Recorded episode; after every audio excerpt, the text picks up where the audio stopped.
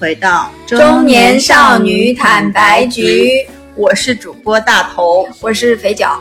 今天那个我们俩录音是在我的家里进行的，因为我们家里有一只狗，然后这只狗比较贪玩，所以在录音的过程中，大家可能会偶尔听到，会有比较频繁的听到它诡异的声音，对它在撕咬玩具，比较欢快的一些声音。嗯，呃，对，然后大家不要觉得就很突奇怪啊兀哈，就是包容一下，又没有也没有办法，就是它也不听话。对，只是一只狗而已，只是一只狗啊，不是什么。哎，你描述一下它现在的状态。就是它正在咬着一只，嗯，脏脏的娃娃，嗯，就是很愉快的 左右晃动，怎么样？我我们家的氛围如何？开心。就还是做一只狗比较好，我也是吧？还是做做狗好是吧？做人就非常的就一只脏娃娃就可 以解决了。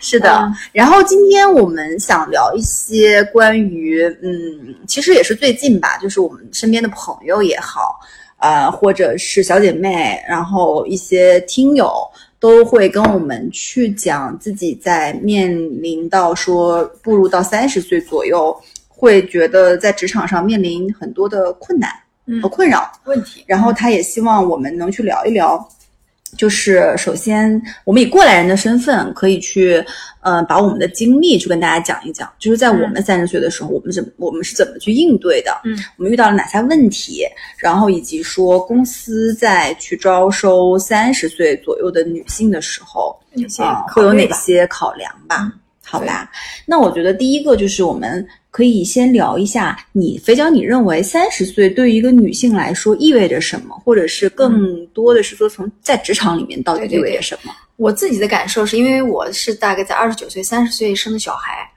嗯，然后呢，我的感觉是说，呃，因为你同时就要兼顾呃工作、兼顾家庭，因为你有了小孩嘛，可能还有一些别的复杂的环境。那三十岁之后呢，你要处理很多又复杂又多元的这种环境和挑战，他们有的时候是叠加在一起的，有时候是组合在一起的。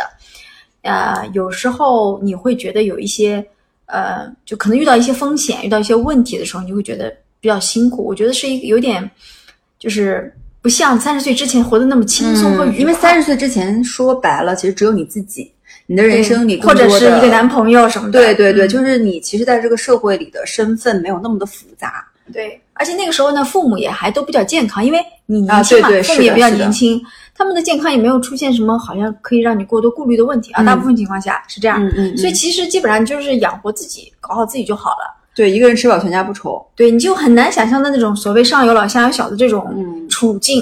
但是三十岁之后，呃，你上有老，你原来是就有的，但是你下你就开始增加了一段，叫下有小嘛，嗯然后就开始去面临一些。那也有可能有一些人、没有步入婚姻，对。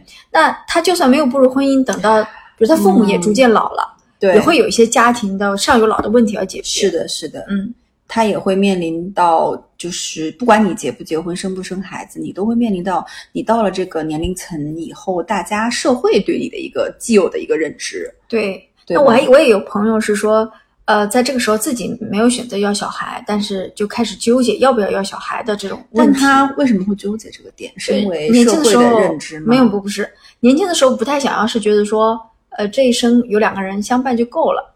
当当逐步开始，嗯，年纪长起来之后，就会担心，等自己老了之后会不会很孤单，嗯会不会在自己生病的时候没有人可以照顾，就类似这种问复杂的问题。这倒是，我觉得还是蛮重要的。是是是，所以呢，我觉得呢，三十岁之后呢，整个尤其对女性来说，嗯，要处理很复杂的关系，包括事业也好，家庭也好，可能健康也好，还有个人的生活。其实因为，呃，现在现代人都比较注重个人的生活和体验的提升嘛，我觉得是很多矛盾和这种对立的东西会出现在生活里吧，这是我的一个感受觉。得在职场里呢？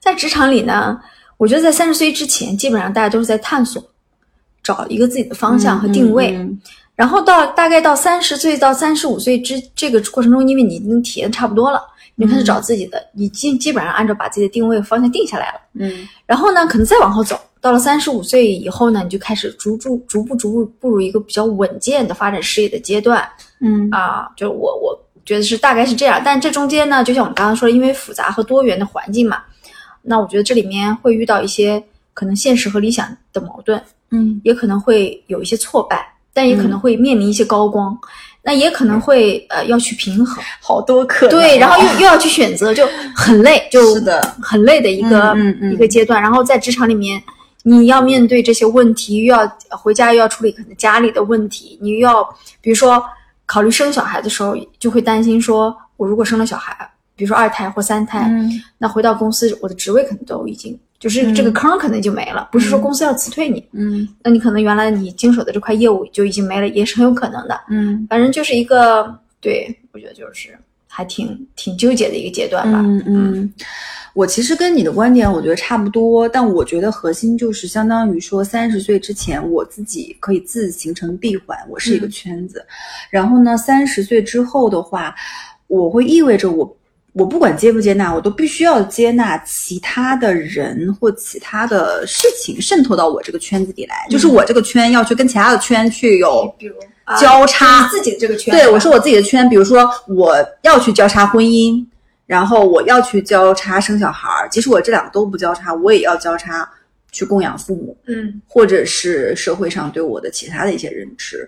嗯。那我会认为，呃，是真正开始了有非自我的部分吧。嗯然后我的生活里面，嗯，会是一个我觉得是嗯蛮奇妙和复杂的一个过程。嗯但我这里其实并不觉得说，呃，会多痛苦，或者是多么的不能接受。我觉得它是一个比较奇妙的过程啊。嗯然后的话，我觉得是更多的是要从心里面去做好迎接这些变化的一个准备。对，嗯对，然后的话，当然了，如果你不需要考虑要小孩儿，或者是说我就，嗯，就是或者是我就单身，我觉得可能另当别论吧。就可能你的这个圈子去交叉其他圈子的这个圈儿会少少一些而已。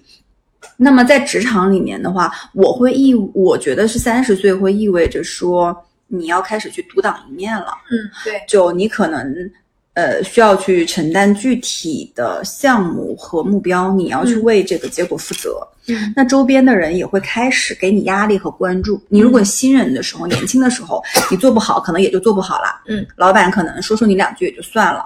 但是比如说，呃，我记得我年轻的时候，我老板就经常跟我说的一句话就是：你不止在这个层级，你的能力不止于此。嗯那当然，现在听听可能就是一个 PUA 或者是一个激励吧，但当时其实是听进去的，嗯 所以真的觉得自己是可以做到的。我觉得相信很重要，就相先去相信，然后再去做，你会发现其实就是可以做到的。嗯这个是我认为三十岁对于一个女性来讲就是的一些意义吧。嗯嗯那么下一个的话，我们可以分别聊一聊我们自己在当时三十岁左右的时候，比如二十八九岁啊，到三十、三十一的时候，职场里到底是一个怎样真实的一个心路历程，然后经历过哪些，我们是怎么克服的？嗯，好呀。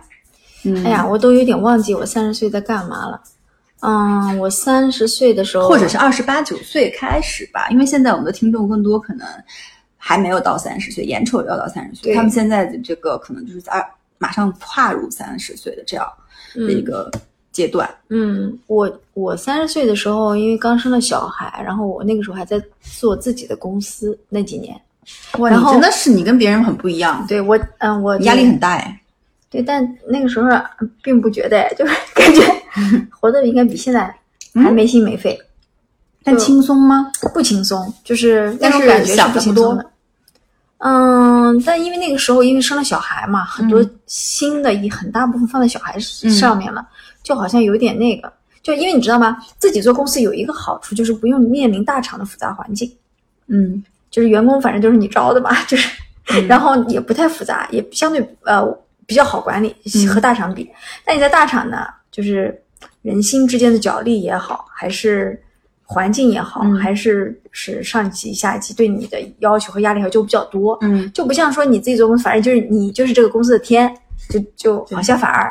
说的好厉害哦。但是呢，我也想当一个天。但是面临的问题就是你可能会担心钱不够啊，业务不够啊，就这方面压力会比较大。嗯嗯但就不是就是不是那种要担心就是勾心斗角啊这种问题，嗯，就是我觉得呃怎么说呢，辛苦是都辛苦，但是考虑的点会不太一样嘛。嗯那我觉得我三十岁的时候还有点傻，就是我现在回想起来啊，我觉得那个时候其实就应该非常认真的考量自己的未来的定位了。因为如果你三十岁，或者说在临近三十岁的时候还不考量，那可能到了你三十五岁的时候就更加迷茫，那你当时其实有在考量吗？因为你当时是在创业，是自己在当老板呀。就没有，就因为就可能也不缺钱吧，就不是也不缺钱。我并不是个富有的人，我要强调声明，就是我老公也是当赚女老板的人啊。我我老公也在赚钱，我好像我好像觉得贫穷离我嗯很远，好像我没有特别大的这种。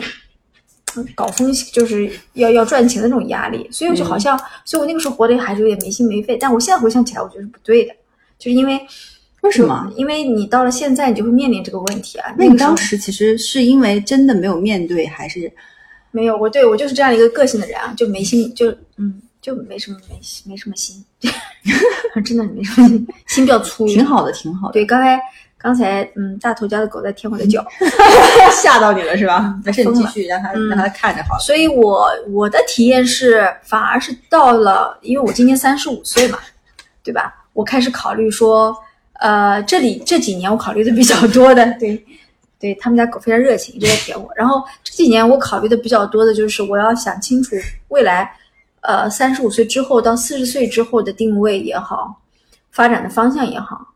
就是这种问题，因为我我感觉我不可能像我我的父母一样工作到退休年龄再退休了，嗯，我觉得我应该会早退休，嗯，因为现在的这种工作的压力也好，节奏也好，我觉得是在过度的消耗我的精力和生命的，嗯，不像就是以前我们的父母可能很大部分的父母是在做体力劳动，嗯，他其实消耗的更多是体力，而他精神上的压力没有那么大，对，精力相对就是轻松一点，对，其实从我们现在周边很多人甲状腺。嗯，很多问题，就且不说到甲状腺癌吧，但是甲状腺的结节、结节这种，基本上百分之七八十都有。对对对对对，这个主要就是因为压力啊、熬夜啊、加班嘛。是，然后猝死也有嘛？我们也聊过这个话题。对呀，所以我现在考虑的更多。我们好像每次都在吓，每次都在吓听众。对，所以我现在更多考量的就是，嗯，呃，未来的十年我该怎么走？我觉得可能我还我我觉得我搬不了三十，再搬砖也搬不了三十年了。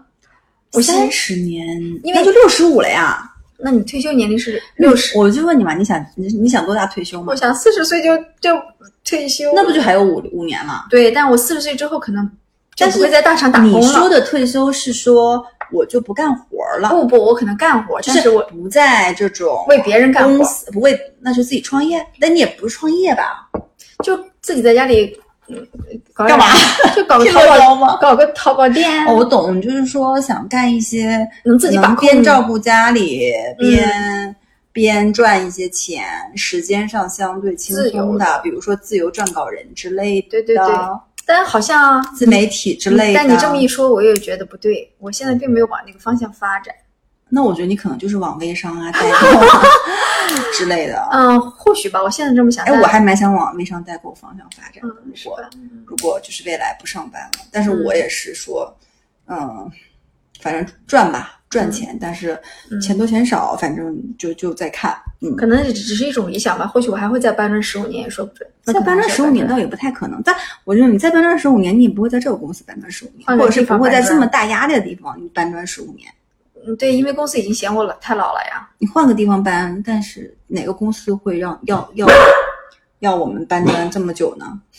我对，所以我现在还没有在认真的调查和研究这件事情，确实的呀，是个问题。对的，嗯，那我觉得是，嗯，说实在话，就是看，我觉得真正的焦虑其实不是在三十岁，嗯，来临的那一天，其实我觉得。可能是在更早之前，也就是在问我们问题的这些人，他在当前他是焦虑的。嗯，我我我会有个非常明显的感受，就是我当时在二十七开始我就开始焦虑，自己到三十岁，就是我就是我焦虑的是容貌上的、身材上的、能力上的，嗯，以及婚姻不幸福，以及生的小孩不健康，你都会瞎想。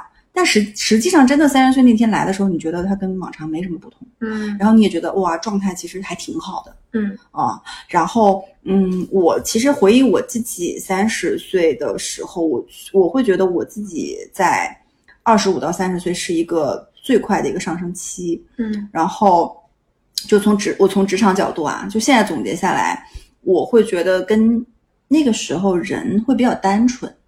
就是你其实既褪去了刚毕业那个时候，二十二三岁刚毕业的时候那种青涩，和别人说什么你好像都觉得是对的，是对的或者是你也不会去反抗，没有自己的判断去比，你会稍微已经积累了一些呃自己的判断或经验，但又没有说像老油条那么的深。然后呢，你也会有一些说在你这个领域或职场的相关的一些判断，嗯然后你就会比较单纯，嗯。你更多的会把精力 focus 在就是工作本身，嗯。就你不会去，可能身边也有非常多的勾心斗角，嗯，就你现在看到那个东西，当时肯定也有，对。对吧？但但是你就没有关注到，或者是你就没有过多的去考虑人和人之间的关系，因为你人比较单纯，嗯。你只想说更多的精力放在当前的这个我做好的这个事情上，呃做好它。会不会这个也跟就是就是你承担的定位有，就是三十岁之前，什么意思我们更多的是说做基层工作、执行工作。嗯，也有可能是吧，但其实我那个时候也有带人啊，干嘛干嘛的嘛。但我觉得核心，不过我真的觉得二十五到三十岁其实是人生蛮蛮重要的一个快速上升和积累的一个阶段。嗯你也不能说错过了就完全怎么着，嗯但是我觉得这个阶段其实是不能错过的啊。嗯然后真的是，嗯，然后继续说回来嘛，所以，呃，我会在那些年的时候，我整个事业走得非常快，嗯。然后也会足够纵深到一些领域里面，嗯。然后我会认为说，二十五到三十岁这五年。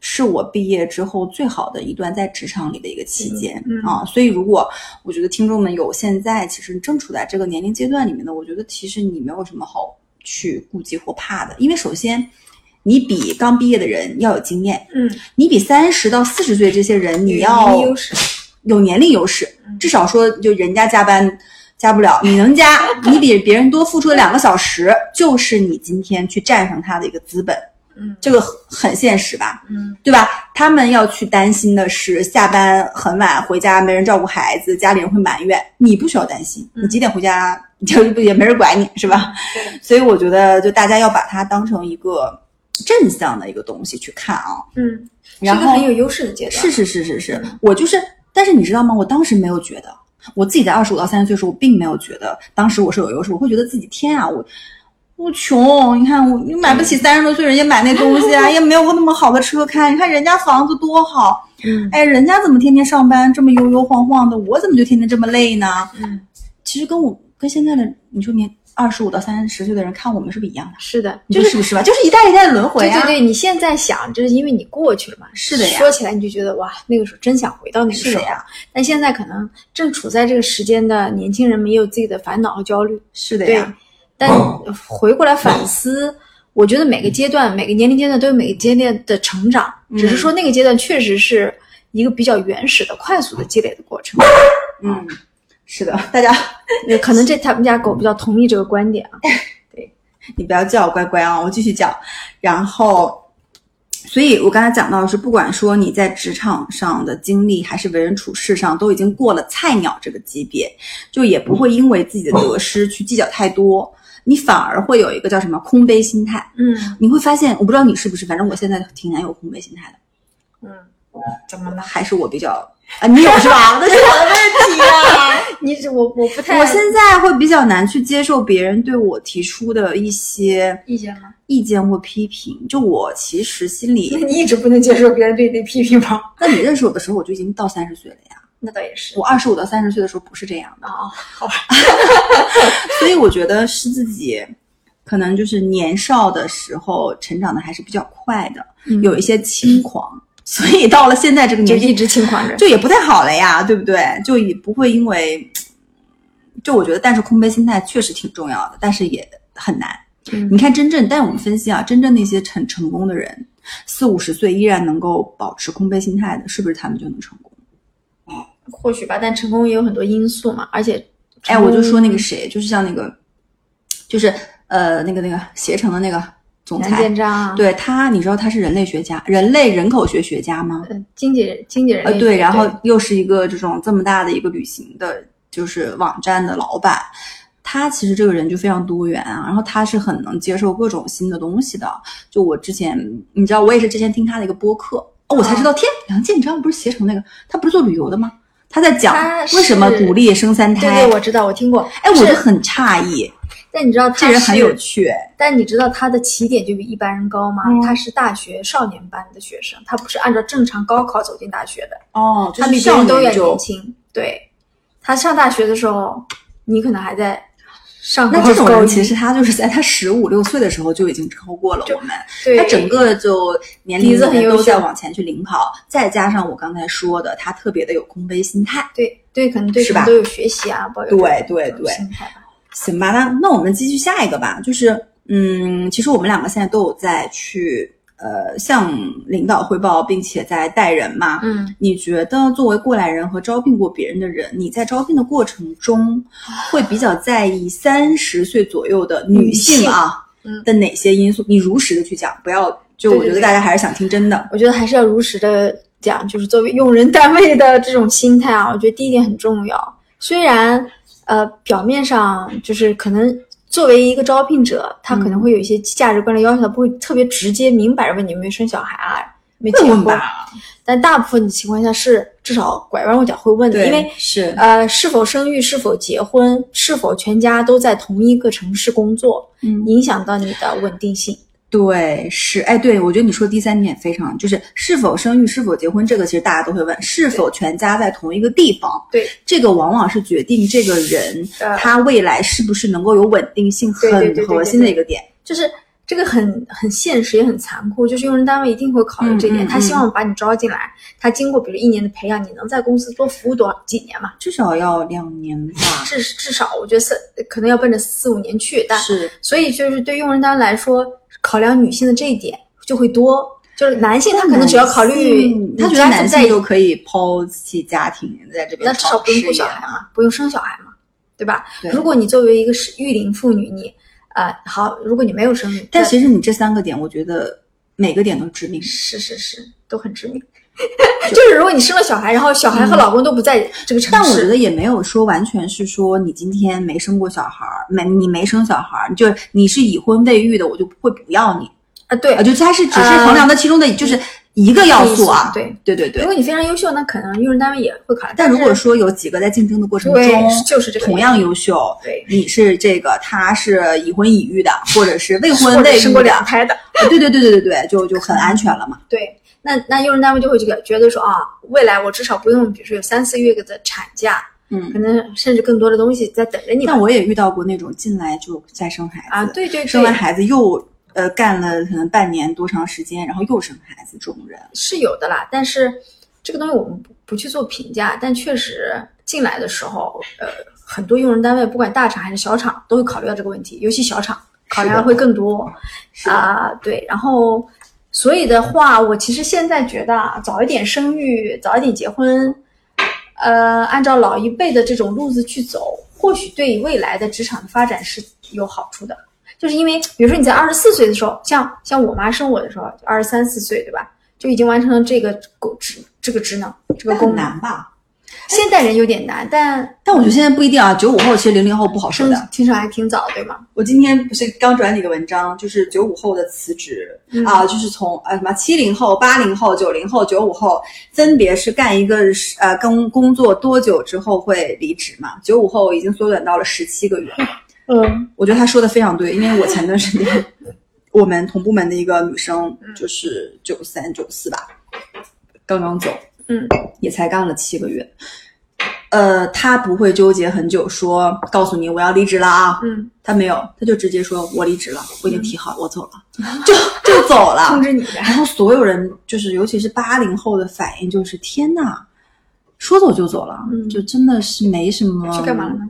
牵挂。就不开心了是吗？嗯，而且去干嘛这件事情，我觉得更让人耐人寻味。就是说，他没有找好下家啊啊，也你也可以说裸辞吧。啊，放在我们身上，我们觉得裸辞还蛮有风险的。对的，但放他身上，哦，我先回家休息一段时间，嗯看看自己调理调理自己的身体。啊，可能觉得这七个月身体已经不太好了，是吧？是的，是的。然后我就一方面会，呃，觉得挺羡慕的，嗯然后觉得我也想拥有这份潇洒。嗯对，然后一方面又觉得说真的是代沟吧，或年龄的差距。对、嗯我们可能没办法。嗯，好，那我觉得这是第一个点啊。第二个点呢，呃，是第一个点算是硬性条件，第二点我觉得他肯定是会考，因为你三十岁了嘛，你应该有过很多年的工作经历至，少五六年了。对，那他会考量你的之前的工作经历是怎么样的，有没有频繁跳过槽，呃，那有没有过管理团队的经历经历？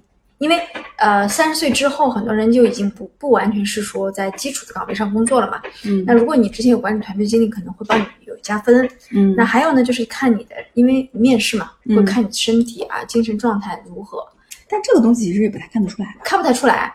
对，但是至少这个人精气神儿还不错，还是能看得出来的。所以其实这个考量其实就是按照你的工作经历和你现在职位的匹配程度了，看能不能去胜任了。如果你又稳定，工作经历又和现在职位很 match，又有管理团队经验，哇感觉很完美。但这种人也很难找。说实话，从招聘人的角度，我过往觉得其实还蛮难说几个因素都很完美。完美的，对对，是的，确实没有。所以大家也不要觉得自卑啊，就是不是就是你千万不要听肥脚说了之后觉得说啊天啊。真的吗？那么难吗？不，不是的，他只是按照最优的这个方式他在对对对说而已。对对对，是就你问我们两个本身，我们两个真的也就那三条里面就也都不符合啥。我们现在可能再去应聘其他的工作，我们说不定都应聘不上对，个反正我我感觉到我老板还是会担心我会不会要生二胎这件事情。啊这样的吗？嗯，就很好笑的一点，他怎么不去担心生一胎的人？就是担心你干嘛？因为我我当我穿宽宽松松的背带裤上班的时候，嗯，他会他会有疑惑，说我是不是有什么情况没有？我其实只是想穿那条背带裤而已。对，啊、还有一点我觉得也 也挺也挺重要的，就是因为三十岁之后的女性在职场里面应聘的时候，你可能。就像我们刚才说，不一定是一个基层职位了嘛，你可能要往中层或管理来走，那么他就会看看你是不是很有领导能力，能、嗯能有没有管理过团队，当然很重要。还有就是你自己是不是够果果决，知不知道自己确实想要什么，嗯，还是那种还是犹犹豫豫、念念不难如。哦，你这种这好难哦。对对对，那我觉得因素嘛，其实就是这些。嗯嗯嗯嗯，我觉得，呃，我觉得跟你说差不多吧，但我核心，嗯，在看的时候，反正我觉得核心还是说，因为你三十岁这个时间点，你已经积累过一段的经历，你过往的经历跟你未来去面试的，就现在的这个职位，到底是不是很 match？嗯你会发现，有的人他应聘的经历跟他现在应聘的这个职位，他是不 match 的。嗯，他告诉你说，我想转换一个赛道，或转换一个跑道，嗯除非这个人的简历非常漂亮，就对学校也好，或者是他过往的一些公司里拿到的一些东西，或者是你面试下来，每个面试官都觉得他的口才也好，沟通也好，说服力也好非常强，也不是没有可能的。嗯，嗯，除非是这种案例很少啦。那大概率的话，大概率还是会希望你过往至少就你从毕业开始的经历都是跟要面试的这个职位非常 match 的。对对对，所以这也就提醒了说，我们今天如果要去面试一个职位，在这个年年龄段，其实你就要去看你过往的经历是不是靠你新的面试这个职位。如果没有很靠，嗯，其实我们是可以删掉一些的啊。就是我觉得，就是也不需要非常，就是又比如说你有那种两三个月，就可能中间有个什么，呃，期间可能换了一个。没有那么重要的一个东西，我觉得你可以去掉，也是可以去掉的。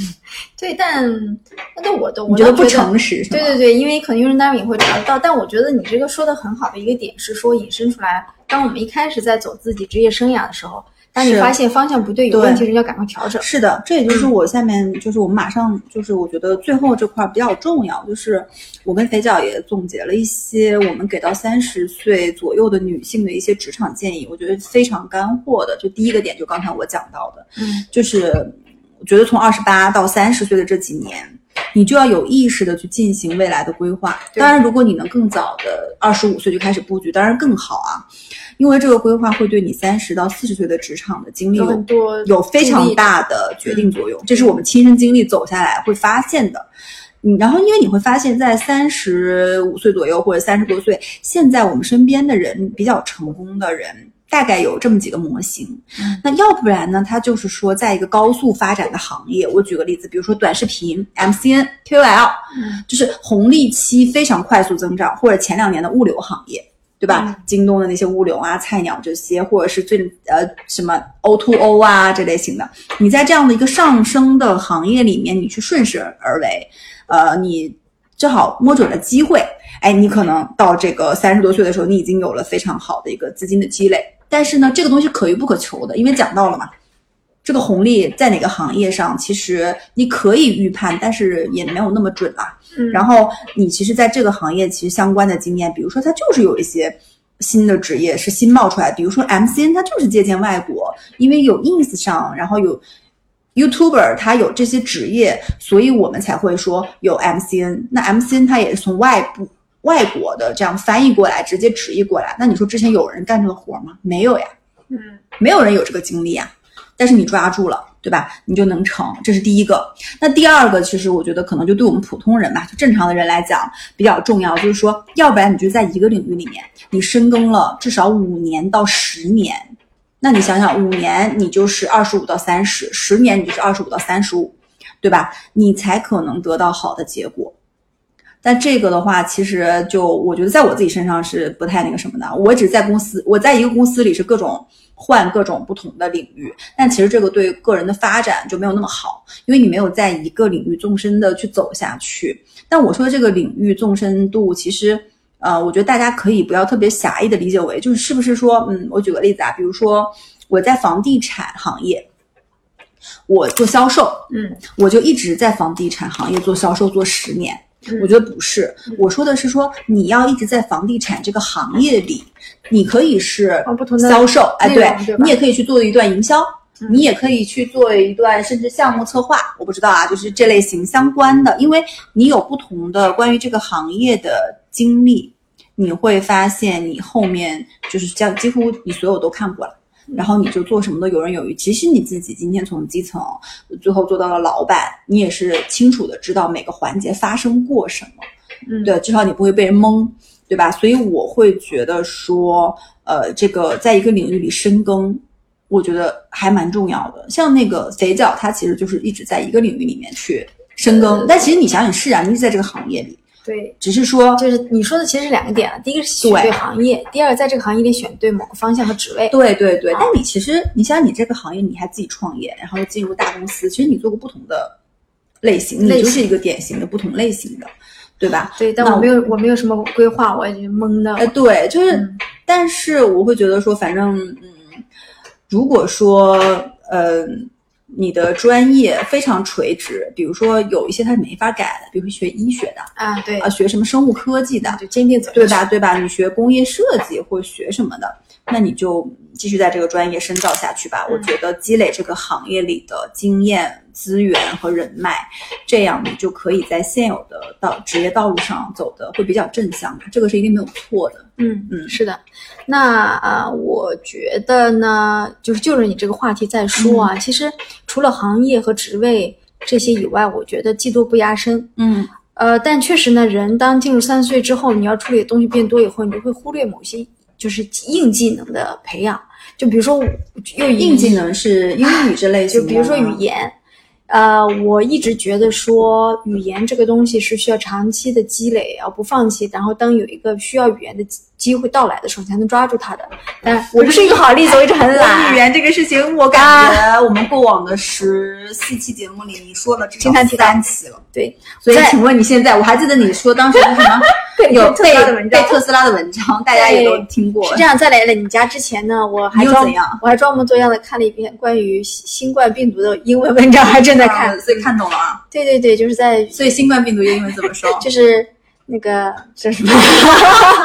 对，反正之类吧。但我觉得呢，除了我说的这个硬条件，还有一些兴趣的领域，比如说啊，你刚才说的，比如说作为一个媒体人，嗯，你呃你在公司的职位可能跟市场、跟媒体、媒介相关，那你同时呢，我就可以做一些自媒体的尝试。嗯，就未来说不定这个尝试的机会就会变成你的一个可以自主创业的机会也好，嗯嗯但这是哪怕就算你不自主创业，再到下一个公司来说，你是一个比较有名的 KOL，这东西是对你有加分的。嗯就是我的意思是说，尽量去，呃，想想跟自己的行业也好、职位也好相关的一些领域的技能去培养，比较虽然就是会比较有效。嗯，怎么说？还是建议多学、多学习一些东西。就是我会觉得过往在我们那一八十年代的这部分生的人，会比较呃注重，比如说考什么注册会计师，嗯，对吧？考什么证书我不知道，都什么那那种证书。嗯，但你会发现现在的年轻人，他们的兴趣爱好领域非常的丰富。比如说，对，今天我后面要专门说一期，我去学咖啡了。嗯然后我今天上课就有一个男生，他是学那个蓝带法式西点，嗯，然后同时学咖啡。嗯，那他未来其实这两样一定是有关联的嘛？你可能要再学习做面包，可能自己想开店，嗯对。然后也有一些人，他其实不是开店，他就是觉得兴趣在这里，说不定未来，比如说有，哎，有一个人他好像是写公众号的，啊他说我学这些知识，至少我可以有东西去讲，就是我有好的故事去讲，这个也是非常重要的。是的，就即使说我们说这些东西真的没有办法帮我赚钱，实在跟我的职业挂不上钩，但是我会觉得，如果我对面的这个人他去身上他学过调酒，他会品红酒，他会做咖啡，我觉得这个人会非常有趣。嗯，那其实也侧面的去帮你打通了一些额外的机会，也说不好，对不对？是我们上一期的嘉宾，在我们俩播客的激励下，已经开始着手小红书的创作了。哇，祝他祝大喜，小红书快速增粉。对，是的，嗯嗯，那还有呢，就是就是这些，我们俩还是比较积极的啊，虽然自己在有些点上还没有做的特别好。嗯那我觉得岁月呢，虽然给了我们一些可能一些劣势吧，但嗯同时给了我们一些优势。比如说三十岁之后的人就这话说的好吃就比较淡定，你不觉得吗？从容。对，就是没有那么慌，然后没有对，就不像有些年轻人，有时候还觉得他们慌兮兮的，有没有就是就是年轻的下属这种，嗯，遇到一些问题的时候，是大家不要被这个声音吓到，就我们家狗在挪它巨大的骨头。对对，呃，然后讲回说年轻人慌兮兮的，其实我觉得也无可厚非啦。你年轻的时候，你也是，哦天，就是你有没有那种感觉？就比如老板明天让你交一个东西，你会非常紧张，我还没有写，明天我这个东西没有写，我还没有认真去准备，我明天该怎么办？对。但是呢，到了我们现在这个年纪就，就就两个小时就这个新鲜搞搞对对，就就即使说你可能没写好，或者是，但我们不是说不写或敷衍啊，就做还是会做，只是不会那么的嗯紧张，嗯，然后也会自己知道说这个事情的重要紧急程度吧。对，我觉得要把自己三十岁之后的这种淡定从容啊，运用到生活中去，就是是的，面对一些压力、一是的，些纠结，一定要一定要这个东西。其实我觉得倒不是说从职场上或者什么上，我觉得从个人的身体健康上也很重要。很重要。对，而且你像你周边的人，希望你你的家里人希望看到每天匆匆忙忙、压力很大的你吗？也不希望。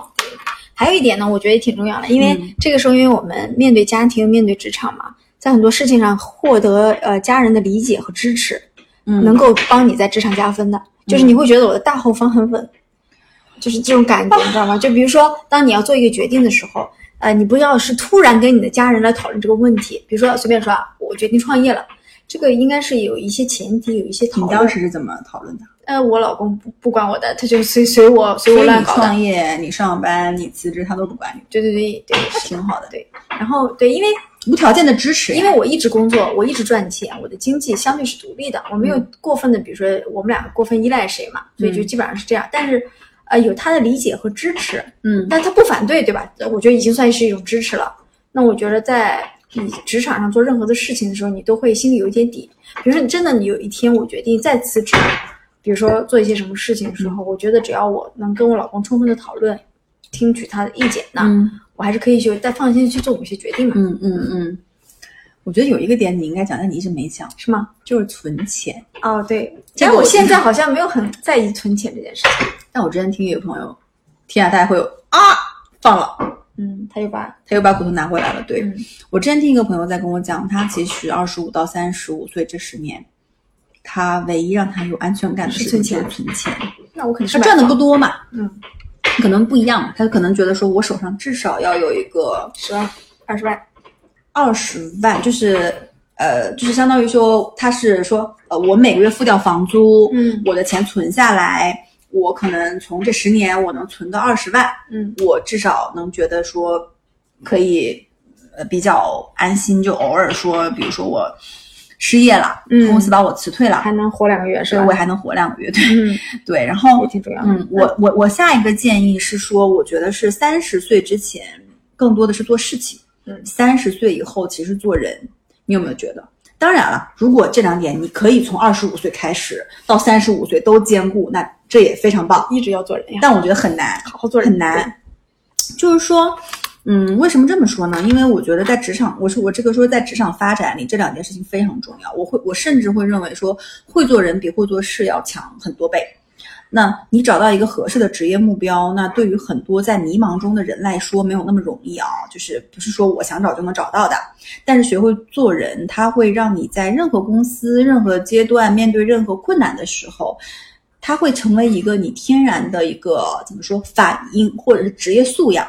那这个东西就非常重要。那即便你现在在这个公司里，因为种种原因，你的呃职业技能没有得到非常大的突破跟成长吧，但是你如果说有非常好的这样的职业素养，会从另外一个层面成为你职业发展的一个筹码。嗯啊，然后因为我觉得还是就那个比较普普普世的观点，能力不足是可以慢慢去培养的，对吧？但是如果你不会做人，你在任何组织里或同事眼中，呃，整个公司里你都不会有好的反馈。那这个其实如果从长远的角度来看，就不不太会有好的发展了，对吧？嗯？嗯，那我想说一点的是说，我觉得无论哪个年龄段的，尤其对女性来说，在职场里面都会要面临说去成长和价值提升嘛。嗯但其实呢，你如果虽然我们今天聊的是年龄这个因素，嗯但我觉得这个东西成长不完全是由年龄决定的。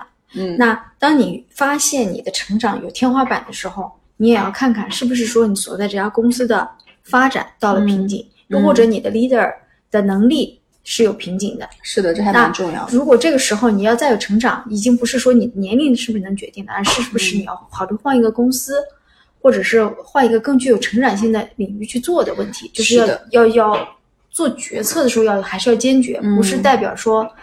呃，你就是对吧？看像你刚才举的例子，该该离职的时候离职，该看到自己该看到自己所在环境的局限要看得到。嗯有的时候你的成长是因为那个环境就已经这么小，你可能没办法再成长了，嗯是它局限了你，并不是说你的年龄局限了你。啊，嗯，所以对，我觉得这点说的非非常非常的对。然后，嗯，反正这些就是我跟肥脚两个人自己多年工作下来总结的一些，就是大家 愚见吧，大家就是听听。参考参考。嗯，然后我觉得最后其实我是蛮想送给就在听我们节目的一些年年轻女孩一些话的，就是我会觉得说你不要你不要怕来到三十岁，呃，然后你来到三十岁以后，你会发现三十岁才是一个女人精彩的开始。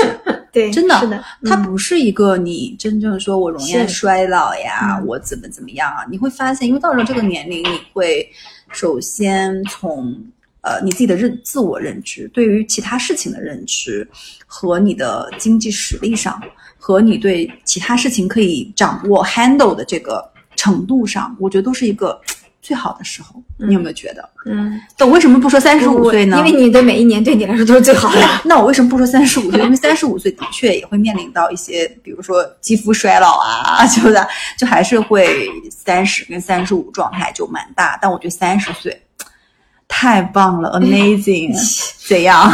对，是不是我觉得你？可能到了四十岁，你也会这我也 amazing 嘛。对对对，哎，但我觉得这也没什么不好的了，对对就一直 amazing。一直乐观积极。好啦，，那今天的节目有点吵闹，然后大家不要介意，我们家的狗有点调皮。然后，如果大家喜欢我们的节目的话，欢迎订阅我们的节目，然后给我们评论留言，然后可以加入我们的听友群，微信搜索 fiona 零三零三。好吧那今天的节目就到这里结束啦。拜拜。拜拜。